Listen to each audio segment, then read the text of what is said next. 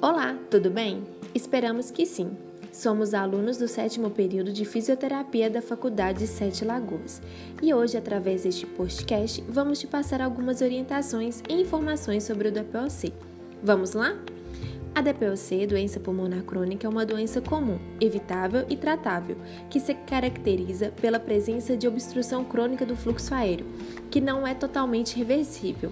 A obstrução é geralmente progressiva e está associada a uma resposta inflamatória normal dos pulmões, a inalação de partículas ou gases tóxicos.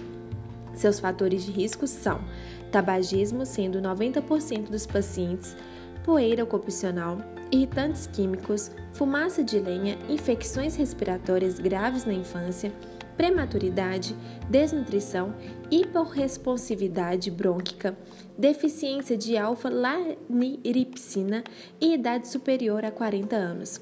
Seus principais sintomas são falta de ar que piora com o esforço físico, tosse crônica com ou sem expectoração, fadiga e sibilância.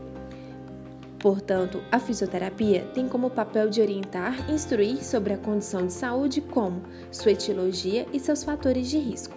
Também trabalha na prevenção de exacerbações e tratamento para garantir uma melhor qualidade de vida aos pacientes com DPOC. Então, gostou do nosso podcast? Esperamos que sim! Agora você já está bem informada sobre o DPOC. Qualquer dúvida, estamos à disposição. Um grande abraço!